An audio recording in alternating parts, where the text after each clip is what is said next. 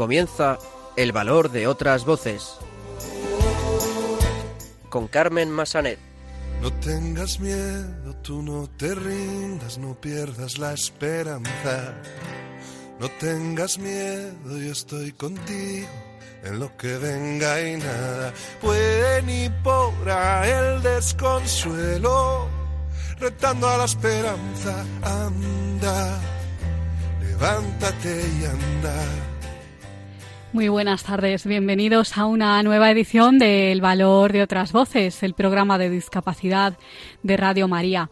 Comenzaremos el programa de hoy conociendo el trabajo de la Fundación Francisco Luzón, una organización que trabaja por la mejora de la calidad de vida de los enfermos de ELA. Saludaremos a Alberto Gil, que nos traerá otra de sus fantásticas recomendaciones dentro de su sección Valores de Cine. Los locutores de Radio Roncali, de la emisora de la Fundación Juan 23 Roncali, nos traerán las últimas noticias sobre discapacidad y, finalmente, hablaremos con Ana de la Rosa y con Pablo Garrido, un matrimonio de Cádiz que participó recientemente en la peregrinación a Roma que organizó CECO, la Asociación de Ciegos Españoles Católicos. Nos van a contar su experiencia. Comenzamos.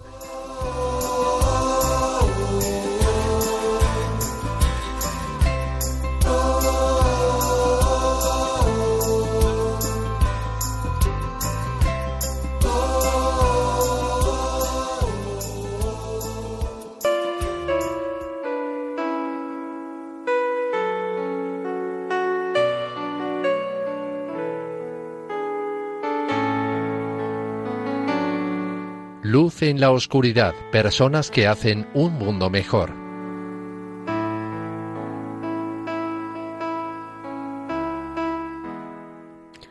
Pues como adelantábamos en nuestro sumario, vamos a conocer el trabajo de la Fundación Francisco Luzón, una organización que trabaja para mejorar la calidad de vida de los enfermos de ELA, de esclerosis lateral amiotrófica.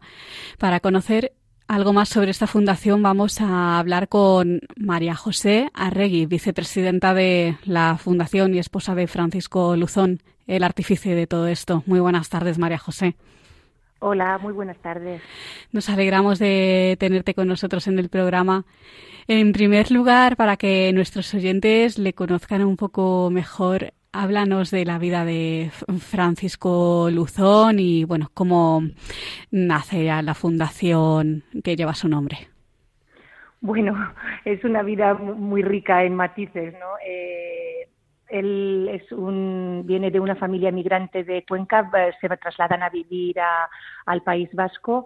Eh, su padre trabaja en los astilleros del País Vasco y a partir de ahí, pues él con nueve añitos eh, se va al seminario de los Paulinos a seguir con una educación eh, y al mismo tiempo eh, los Paulinos tienen hacen trabajos de imprenta y él a la vez trabaja con, con la imprenta ¿no? de, de, la organización de los Paulinos.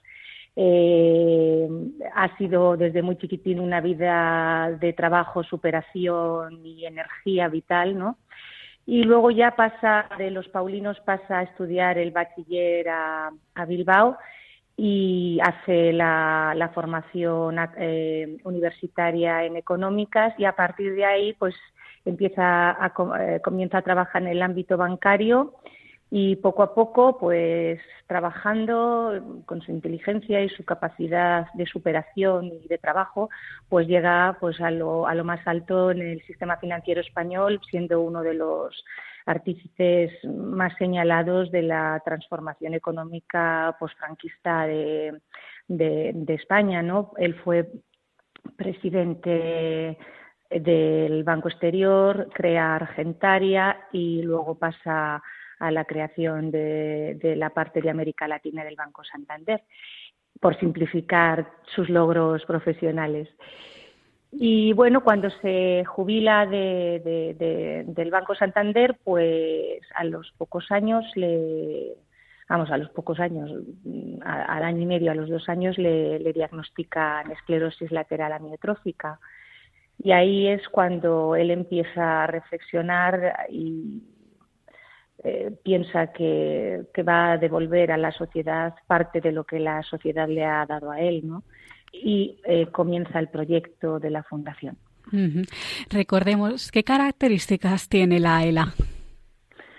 La ELA es una enfermedad eh, discapacitante absolutamente, tiene una esperanza, vida, una esperanza de vida media de entre 3 y 5 años.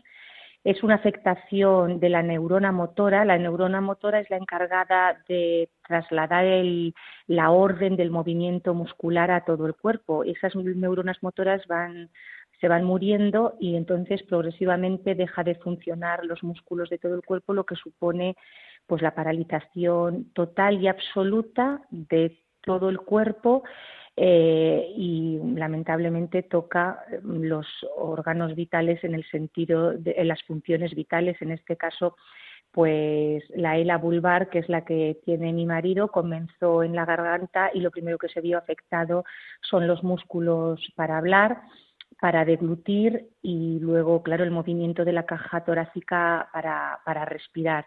La ELA supone una incapacidad absoluta eh, cuando se hace, llega el momento que no pueden comer, se les hace una pequeña intervención, es una PEG, que es un, supone un, un estoma en el, un estoma es un, agujero ¿no? en, el, en el estómago y eso recibe la alimentación directamente para que no pase por la boca.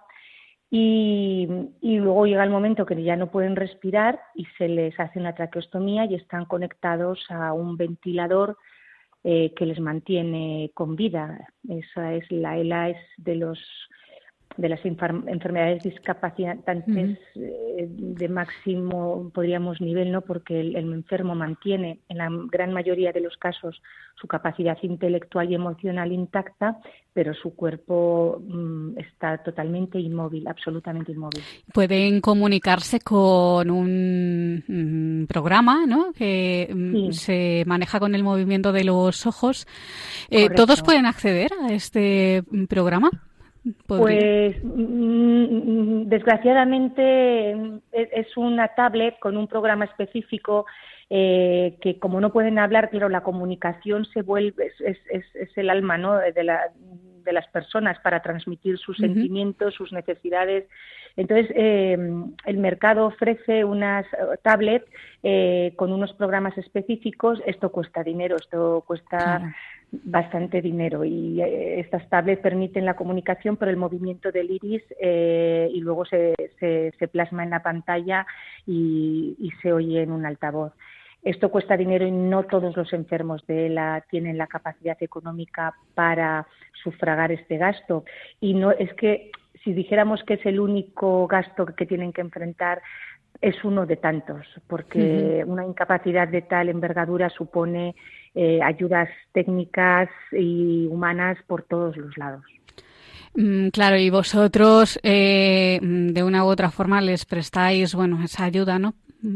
Sí, nosotros, eh, la Fundación Luzón tiene un objetivo fundamental que es mejorar la calidad de vida del enfermo e impulsar la investigación.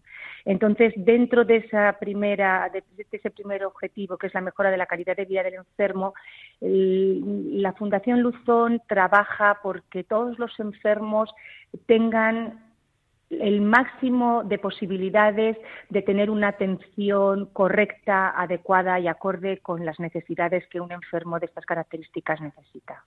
Y esto es una cosa por la que nosotros pues claro, trabajamos esto y otras muchas cosas más. Y también prestáis apoyo a los familiares de los enfermos.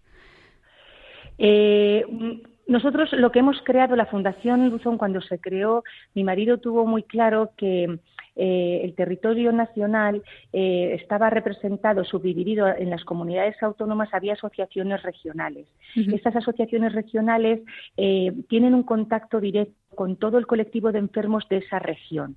Y lo que la Fundación Luzón ha hecho es crear la Comunidad Nacional de la ELA, donde están integradas todas estas asociaciones regionales bajo el mismo paraguas y bajo la misma voz. Todos nos movemos por el mismo interés, que es el bien del enfermo. Entonces, hemos unificado bajo, este término comunidad de la ELA la acción de todas las asociaciones y agrupaciones que tienen un contacto muy directo con, el enfermo, porque las asociaciones dan una eh, atención más asistencial, es decir, en lo que el Estado tiene fragilidades y no puede atender como debería al enfermo, las asociaciones prestan esta ayuda.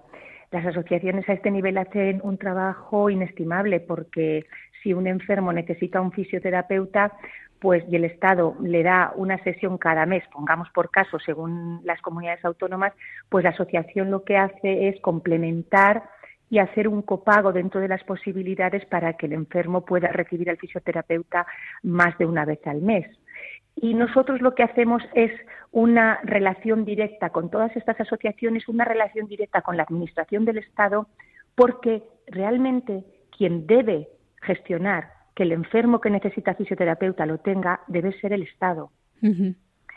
Nosotros hacemos esta, esta vinculación con las administraciones, tanto la central como las autonómicas. Eh, hace eh, tres años se firmó eh, el, acuerdo nacional contra la ELA en, la Comisión Interterritorial de Sanidad, donde estaban de acuerdo todas las comunidades autónomas y se elevó al nivel superior, o sea, nacional, donde se, se, habla del Plan Nacional contra la ELA. Nosotros somos más una gestión eh, con las administraciones, ponemos voz a la comunidad de, a la comunidad de enfermos y luego desde una, una, cuestión muy importante en un tema como es la ELA, que no tiene cura, es el promover la investigación y el proyecto estrella que tenemos es la, un acuerdo firmado con la Caixa, eh, que se va a invertir tres millones y medio. Este acuerdo supone cinco grupos de investigación al año trabajando en un proyecto y en un proyecto de ELA exclusivamente. Y ese es un acuerdo que nosotros ponemos el 25% y la Caixa pone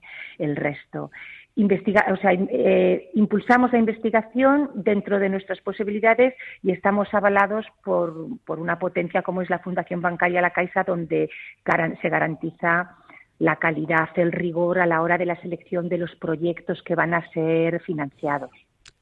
Tenéis también entre eh, uno de vuestros proyectos es el programa Escuela, ¿no? Para de formación a cuidadores y familias. ¿En qué consiste? ¿Qué se ofrece en este pues, programa? Mira, Escuela es un proyecto formativo muy bonito porque cuando un enfermo de la, en su entorno eh, privado de su casa tiene que desenvolverse, la familia y el cuidador directo tienen que desenvolverse con un enfermo de ELA, es muy complejo porque es un enfermo complejo.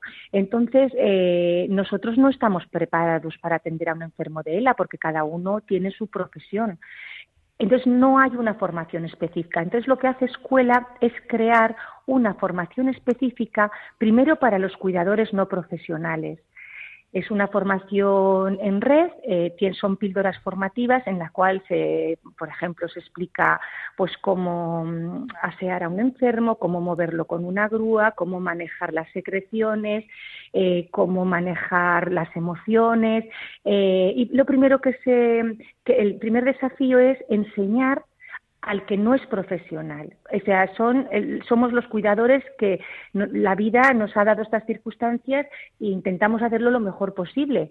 Pero hay cosas que es mejor que nos enseñen, ¿no? Eh, y en segundo, la segunda parte es para cuidadores ya profesionales, que son los que verdaderamente tienen un salario y cuidan de los enfermos de ELA. ¿Qué actividades o qué eventos organizáis para mm, dar visibilidad pues a la ELA, que recaudar fondos? Pues mira, la verdad es que eh, no paramos, no paramos y en los eh, casi cuatro años que tiene la fundación, con humildad podemos decir que estamos contentos porque la ELA, que era una enfermedad desconocida para la sociedad, pues de un tiempo a esta parte pues se ha puesto se ha puesto en la sociedad y la gente empieza a conocer qué es lo que es la esclerosis lateral amiotrófica. Hacemos todo tipo de actividades y también eh, nos apoyamos mucho en las asociaciones y agrupaciones y colectivos de enfermos que hay en toda España. Hacemos muchas cosas con ellos. Pero bueno, te, podría comentar la actividad más próxima que tenemos, que estamos muy ilusionados, que es el, eh, un concierto benéfico que tendrá lugar el 18 de febrero a las siete y media de la tarde en el Auditorio Nacional de Música. Eh, es un concierto con la soprano Ainhoa Arteta y presidido por la reina Doña Sofía. Eh, ¿Qué queremos? Pues queremos que se llene el auditorio y, que además disfrutemos todos con la satisfacción de que estamos colaborando con una causa solidaria, una causa necesaria y, volvemos nuevamente a poner a la ELA a la vista de la sociedad. ¿Y dónde se pueden conseguir las entradas? ¿Pueden conseguirse de forma anticipada, en el mismo día? Sí, eh, mira, la, la, venta de entradas está en, el, en la página web del, del INAEN, Instituto Nacional de las Artes Escénicas de Madrid, y Naem. Ahí las entradas tienen un precio que oscila entre los 30 euros hasta los 120 euros en distintas zonas del auditorio. Todos sabemos que el auditorio es un recinto muy apropiado y desde cualquier sitio se escucha y se ve muy bien, ¿no? Eh, y se pueden adquirir ya, lleva ya a la venta, pues no sé, 20 días desde justo antes de Navidad.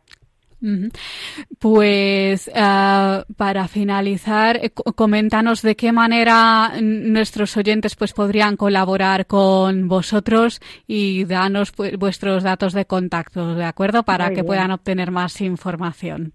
Estupendo. Pues bueno, a mí ahora mismo se me ocurre una campaña que abrimos hace dos años eh, con el motivo del Día del Aire el 21 de junio, que es enviar un SMS con la palabra conócela al 28014. Conócela al 28014. Esto tiene un coste de 1,20 céntimos. Y luego mm, nosotros somos una organización joven y estamos buscando socios. Eh, yo siempre parto, vamos, el espíritu de la Fundación, como de todas las organizaciones de estas características, es que todas las causas son, son loables y son dignas de seguir, ¿no? Lo que pasa que la ELA tiene unas características especiales, es que la ELA es, son los más débiles de entre los débiles. Y en esa línea buscamos socios, socios, em, socios sencillos, o sea, socios que nos garanticen durante muchos, muchos años la continuidad de acción de la Fundación y nos, y nos den una cierta estabilidad eh, financiera a largo plazo. Pues pueden hacerse socios a través de la página web aportando, pues no sé, 15 euros al mes. Nosotros lo que necesitamos son muchos, eh, muchos socios con poquita cantidad, pero ese compromiso eh, para nosotros ya es muy grande. Mm, ¿Y cuál es la página web?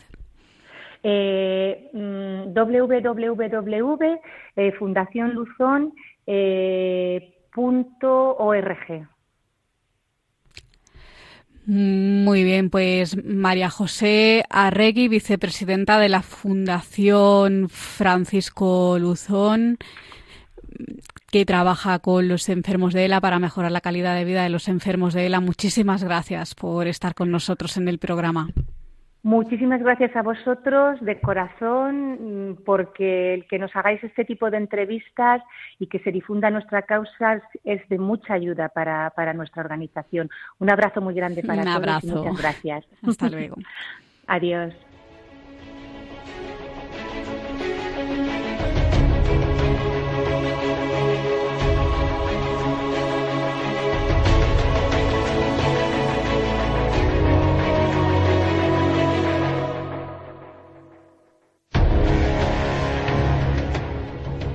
Continuamos en el valor de otras voces y ahora vamos a saludar a Alberto Gil, que nos va a traer una de sus fantásticas recomendaciones dentro de su sección Valores de Cine.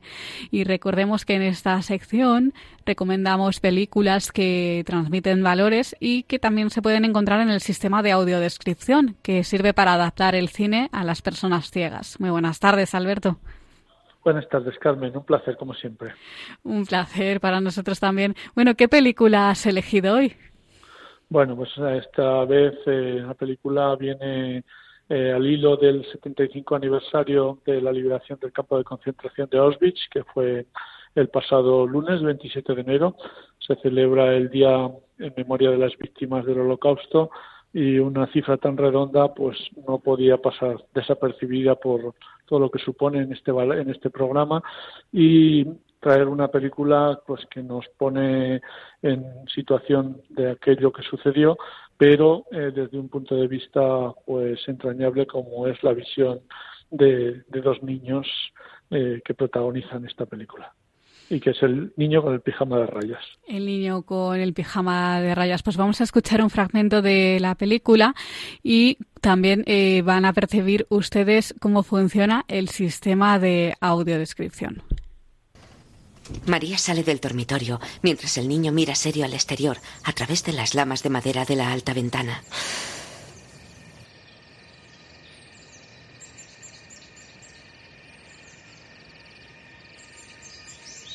A través de los frondosos árboles que rodean la casa, Bruno ve dos edificaciones a lo lejos.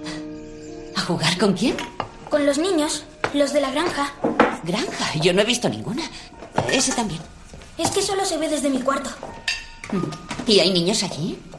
Sí, unos pocos. Oh, ¡Qué bien! Entonces, ¿puedo jugar con ellos? No veo por qué no. Esperaré un poco. Antes quiero ver cómo son, porque parecen algo raros. ¿Esos niños? Y los granjeros también. ¿Cómo de raros? Bruno y su madre miran hacia la puerta de la cocina. Lo siento. Verduras. ¡Ay! El hombre deja la banasta que porta encima de una mesa.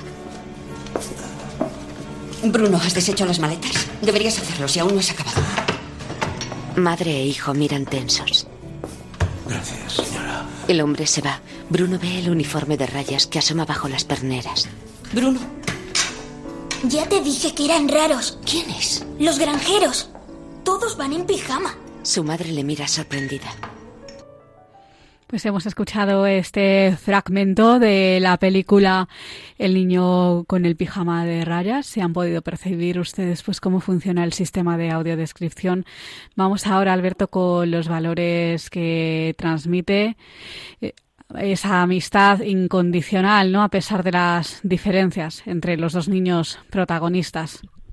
Bueno, esta película estrenada en 2008 y basada en la novela de John Boyne eh, tiene muchos valores que nos hacen reflexionar, como he dicho, y nos ponen eh, bueno, al alcance de la mirada eh, el, holocausto, bueno, el campo de concentración de Auschwitz. Los valores pues sería la inocencia de la infancia, esa amistad a toda costa, la ingenuidad y cómo esa amistad supera las barreras físicas, como es la alambrada, que le separa a Bruno y a Samuel eh, y supera también pues la, eh, las barreras mentales ¿no? y también pues bueno ese ese anciano sirviente de la casa pues también ese guiño no a las personas mayores a esas personas que que bueno eh, abnegadas y que eh, tuvieron no sé funciones allí en el campo que, que bueno pues eh, de los de los ancianos tenemos varias películas, ¿no? Que muestran, pues, la visión de lo que fue, pues, el Holocausto, pues, a través de la mirada de los niños. Eh, sí, bueno, eh, la vida es bella, bueno, pues la música es fantástica. Hay otras películas como El pianista, en fin, son muchas las películas que hablan de, de lo que es el genocidio nazi y de toda esa época.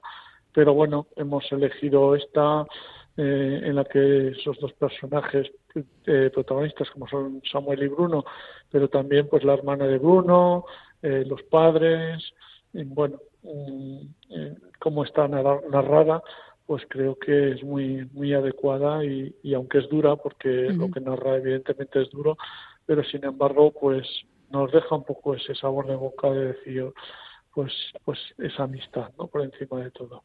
Sí, pues Alberto Gil, escritor, colaborador habitual de este programa, muchísimas gracias por traernos otra de tus fantásticas recomendaciones dentro de esta sección de valores de cine.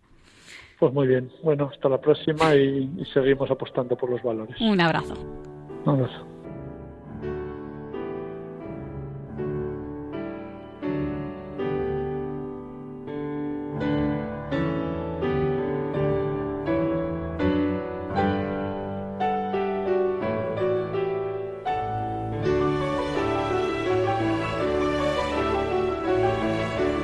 El valor de otras voces, el programa de discapacidad de Radio María.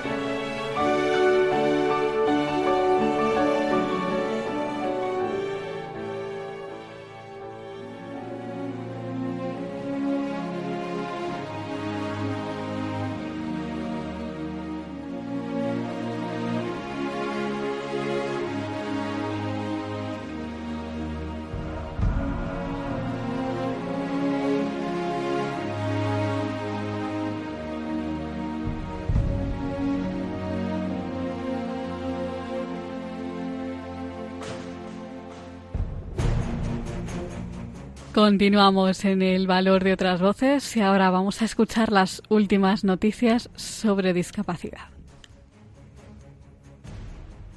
Buenas tardes a nuestros queridos oyentes del valor de otras voces. Un día más estamos aquí con vosotros para contaros las noticias sobre discapacidad de esta última quincena. Comenzamos, Víctor. El Rally Dakar 2020 llegó a su fin el pasado 17 de enero la cual ha sido la primera que se ha celebrado en Arabia Saudí, donde Alberto Llovera ha conseguido un gran resultado. Así es, Alberto Llovera, deportista con discapacidad, volvió al Rally Dakar tras haber hecho un parón durante unos años debido a una operación en la mano. Él fue la primera persona del mundo con discapacidad que se enfrentó a un rally y además de haber participado en el Dakar. También ha participado en el World Rally Car, el Campeonato de España de Rally y el Campeonato de España en rallies de, tierra. En el año de su vuelta, Albert Llovera ha realizado un gran papel al final de la competición se ha colado en el top 15 de la categoría al volante del camión del equipo Ibeco de Roy. Ahora nos vamos con plena inclusión, donde piden una renta mínima para las personas con discapacidad intelectual. El presidente de Plena Inclusión hizo un suyo el anuncio de una posible ley estatal de derechos por parte del vicepresidente del Gobierno de Derechos Sociales y Agenda 2030 de Pablo Iglesias. Piden que esta ley blinde unos servicios mínimos comunes como la renta mínima para la persona con discapacidad intelectual y que blinde los apoyos que éstas necesitan. Además reclamó más apoyo para el empleo de este colectivo, con el fin de adaptar los puestos de trabajo a las necesidades específicas de las personas con discapacidad. algo que es fundamental de cara al impacto de la tecnología en el mercado laboral. Asegura que se está en un proceso imparable en el que no se puede perder más tiempo, ya que se trata de cumplir con la Agenda 2030 y con el mandato de Naciones Unidas sobre los derechos de las personas con discapacidad.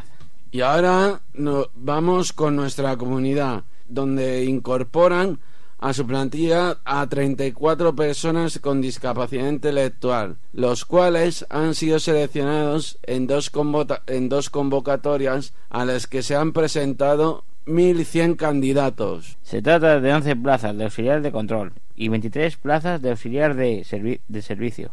El consejero informó que comenzarán a trabajar antes de que termine el año. Se encuentran ya haciendo la prueba selectiva para estas plazas consistentes en trabajos de ayuda en edificios administrativos o de control de personas. Tras indicar que, que, hay personas con discapacidad intelectual trabajando en la administración autonómica, destaca que las personas con discapacidad aportan mucho, siendo algo muy positivo y muy bueno para que van a, seguir haciendo en, en, convocatorias posteriores. Y volvemos otra vez con plena inclusión de la mano de la agencia de noticias Cero y Media, los cuales han renovado su acuerdo de colaboración de cara a 2020 con el objetivo de, reforzar la comunicación a favor de personas con discapacidad intelectual que la primera entidad representa. Según el presidente de Plena Inclusión, el acuerdo funcionó perfectamente en 2019, con lo que les ayudará a mejorar la comunicación de su organización y afrontar nuevos retos siempre a partir de la idea de convergencia. El poder de las personas será el lema de plena inclusión durante este año con el objetivo de redoblar los esfuerzos a fin de asegurar el derecho de este colectivo a participar y decidir. Y ahora vamos al deporte, donde el Club Deportivo Aidemar se encuentra en el puesto número uno en el ranking nacional de deportes adaptado, además de ser el tercer club en el ranking nacional de habilidades deportivas. Este ranking nacional de clubes se elabora teniendo en cuenta la participación de los más de 70 clubes deportivos de personas con discapacidad intelectual de toda España. Así es, David. Tanto en las distintas competiciones y encuentros deportivos que organiza la Federación Española de Deportes para personas con discapacidad intelectual. Este éxito se debe al esfuerzo que el club desarrolla en promover una actividad deportiva diversificada, inclusiva y en la estrecha colaboración que ha mantenido con, con distintas administraciones. Como empresas y clubes que han apostado por la inclusión de la persona con discapacidad intelectual de la comarca de Murcia. Y seguimos con el deporte, pero hasta Cuenca, donde se acogerá el próximo 7 de marzo en el Polideportivo el Serval, el Campeonato Regional de Gimnasia Rítmica para Personas con Discapacidad Intelectual. Donde lo acordaron en la reunión mantenida por la directiva en la entidad con el alcalde, en la que le, transmitieron la importante repercusión que tiene el evento, destacando el esfuerzo y la superación de los deportistas. Son cuatro los niveles de participación en el campeonato que se celebra cada año en función de las competencias motrices y necesidad de ayudas técnicas de los participantes. Los responsables de, Federación de Deportes para Personas con Discapacidad Intelectual de Castilla-La Mancha han explicado que mediante el desarrollo de sus programas buscan la excelencia en cada actividad que realizan, aportando innovación, profesionalidad y valor humano. Y nos vamos hasta Tenerife, donde este pasado lunes se ha iniciado el plan de deporte adaptado e inclusivo de Tenerife, con más de 1.500 participantes que tengan discapacidad. Desde el Consejo de Educación, Cultura, Juventud y Deporte destacan contribuir a través del deporte a mejorar la salud, la movilidad, la autonomía de los participantes. Fomentando así su integración y las relaciones sociales y en definitiva mejorar la calidad de vida.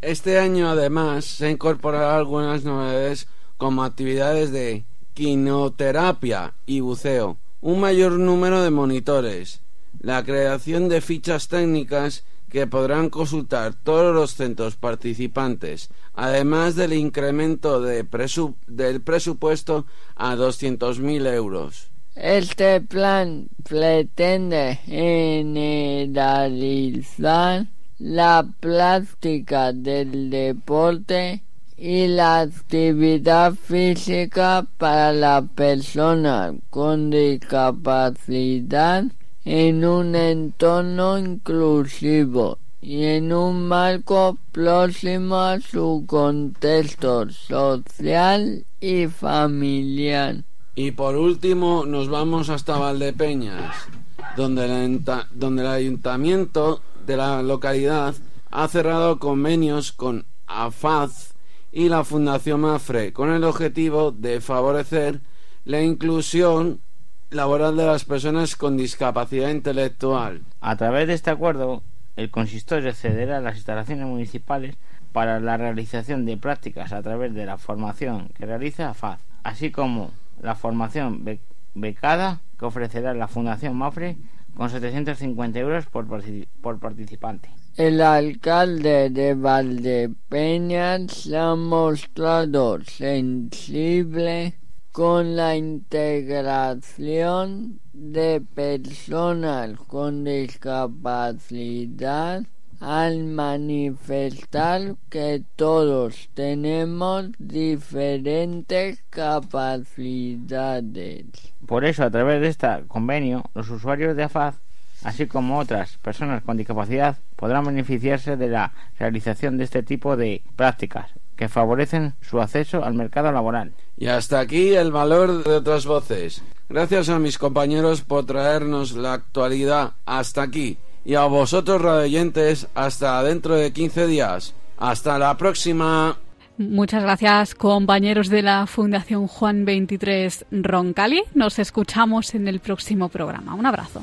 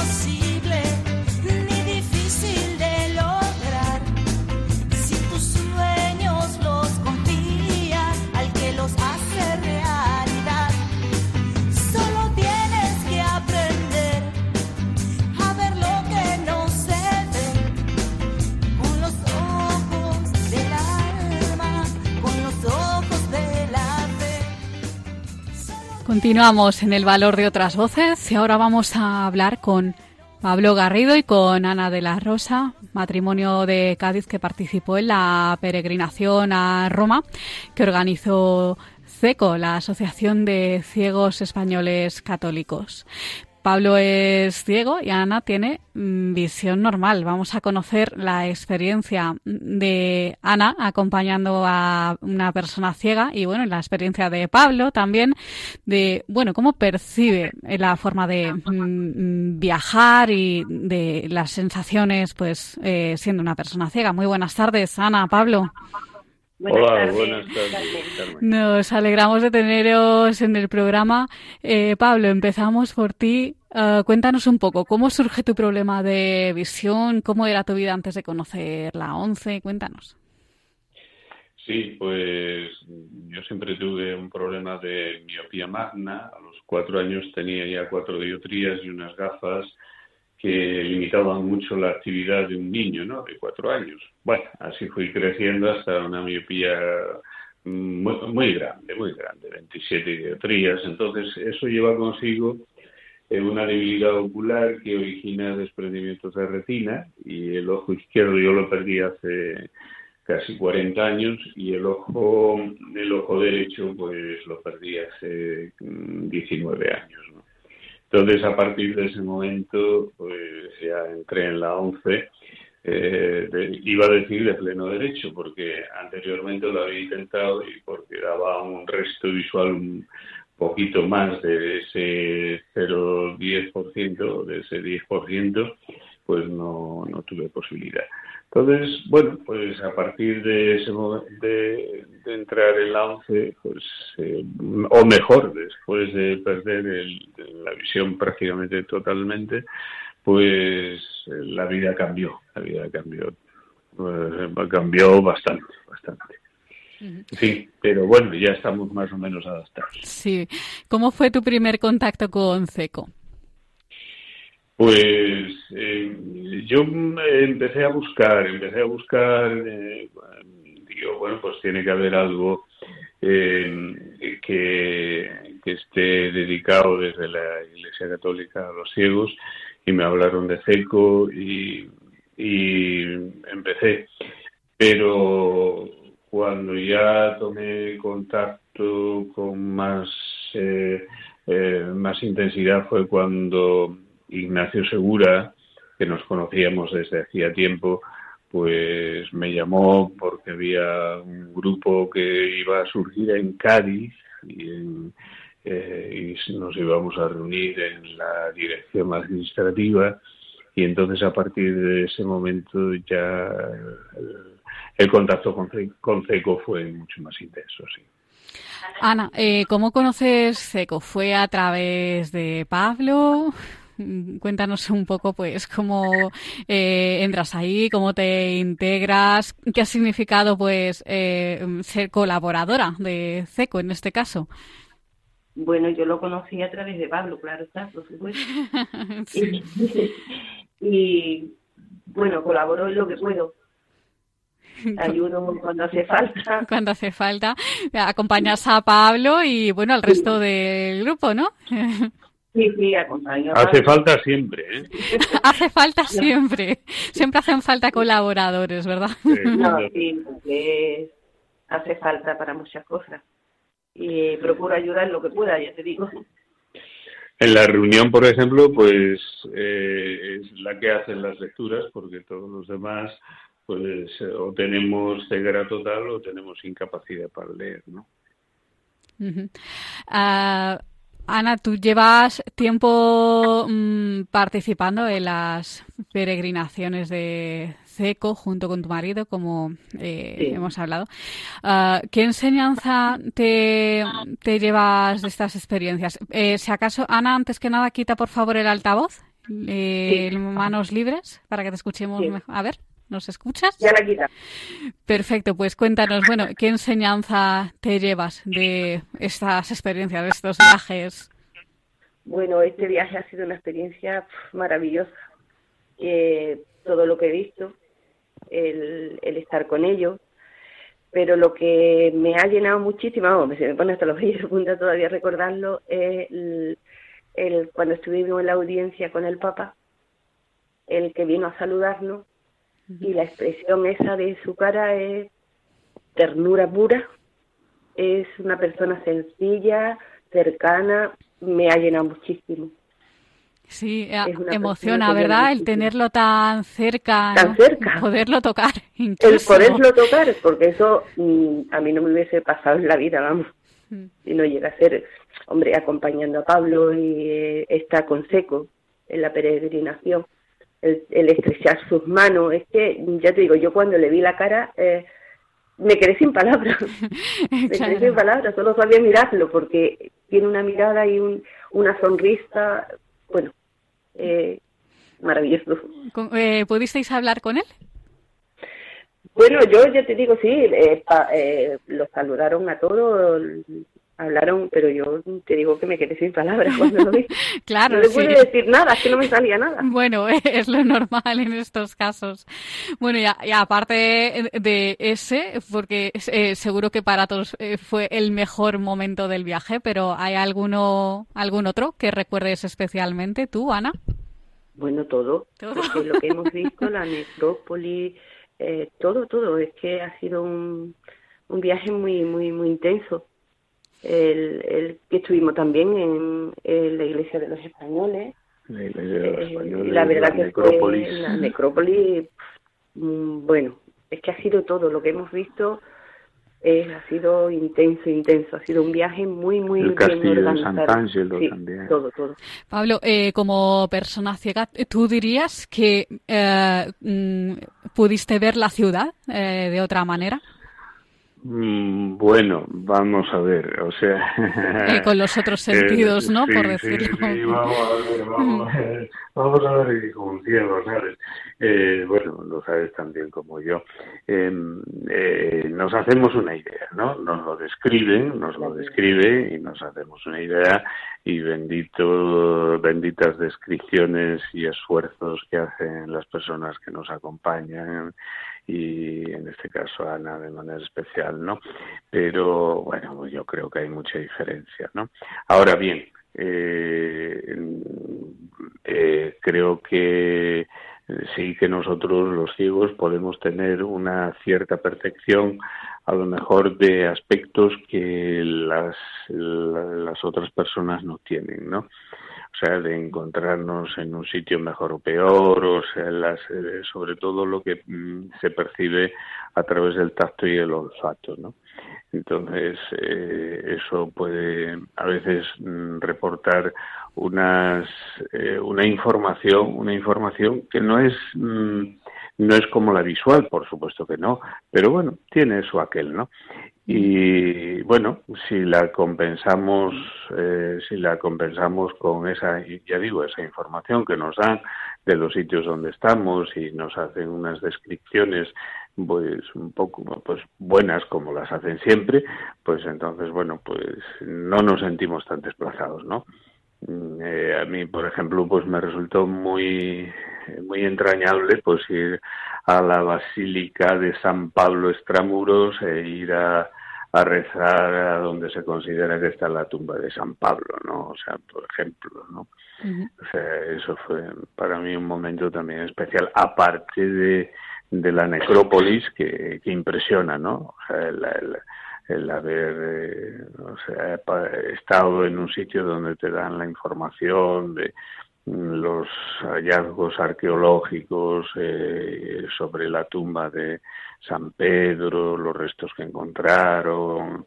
eh, la ubicación de la urna pequeñita donde está el resto de huesos, la basílica que está encima donde, de donde se encuentra esa, esa urna. O sea, pues hombre, eso, eh, eso es tocar el núcleo Mm, vamos a ver, de los datos históricos de nuestra religión, ¿no? O sea que tenemos dos, dos puntos en nuestra religión, que es Jerusalén, por un lado, con la capilla de la Anástasis, eh, muerte y resurrección de Jesús, allí, ¿no? O sea, el Santo Sepulcro, y tenemos Roma con San Pedro, ¿no? San Pedro y San Pablo, ¿no? Entonces, bueno, pues hombre, eso conmueve, ¿no? O sea, si tienes un mínimo de sensibilidad dentro de tu fe, pues eso no pasa todos los días, ¿no? No todos los días se va a la necrópolis, no todos los días se va a la capilla Sistina o a, o en fin, es algo que todos, no todos los días puede hacerse, claro. Eh, ¿Volveríais a repetir este viaje? Yo sí. ¿Sí, Pablo?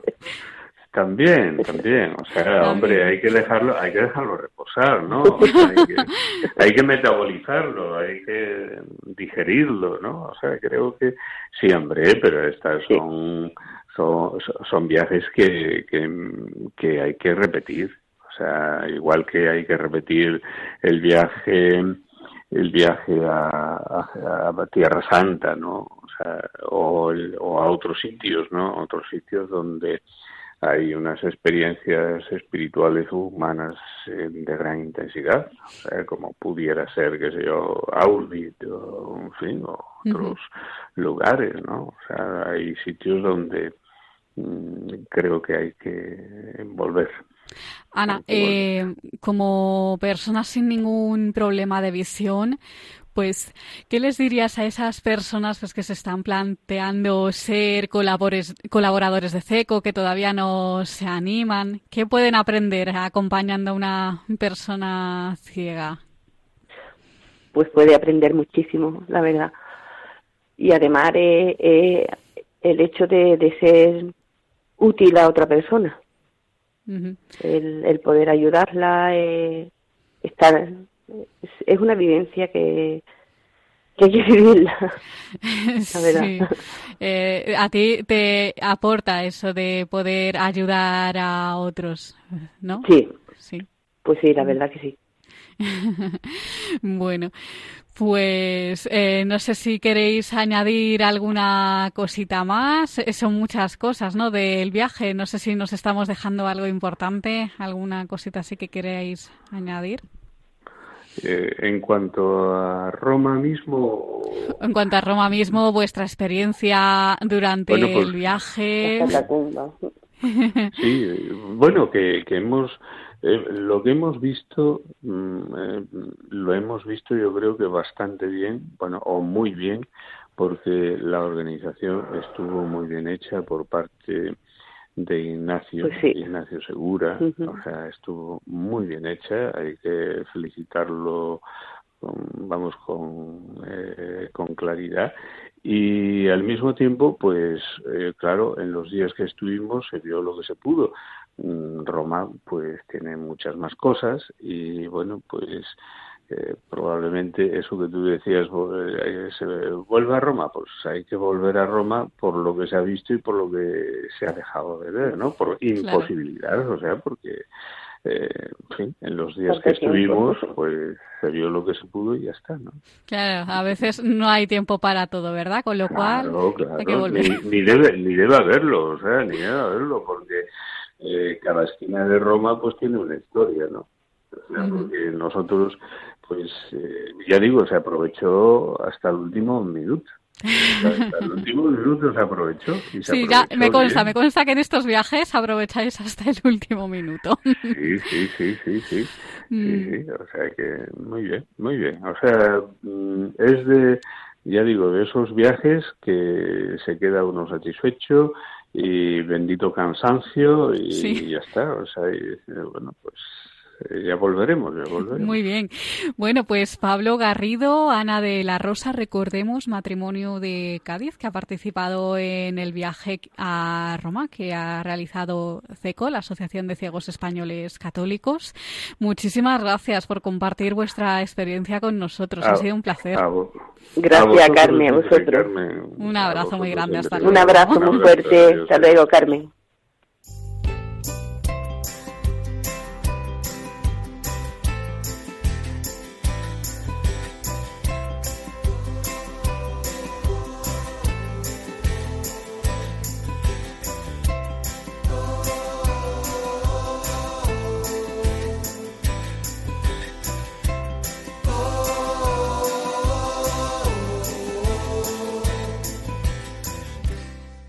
Pues hasta aquí esta edición de El valor de otras voces. Les vamos a recordar nuestras formas de contacto. Por un lado tenemos el correo electrónico que es el siguiente, el valor de otras voces arroba radiomaria.es, el valor de otras voces arroba radiomaria.es y el teléfono de nuestro contestador que es el 91 153 8570 91 153-8570.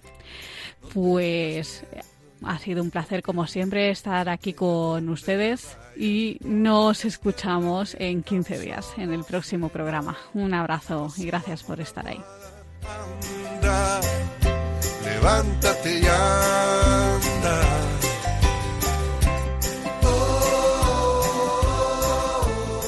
Han escuchado El valor de otras voces un programa presentado por Carmen Massanet.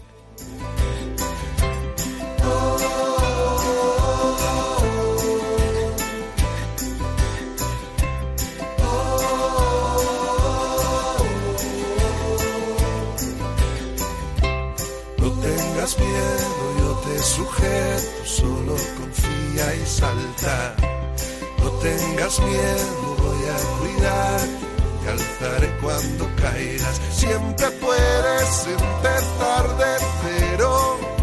Yo lo hago todo nuevo. Anda, levántate y anda. Tú eres mi sueño y mi causa. No pienses que voy a dejarte caer. Voy a despertarte y estaré a tu lado para que cada día sea un nuevo renacer para que tengas vida. Anda, levántate.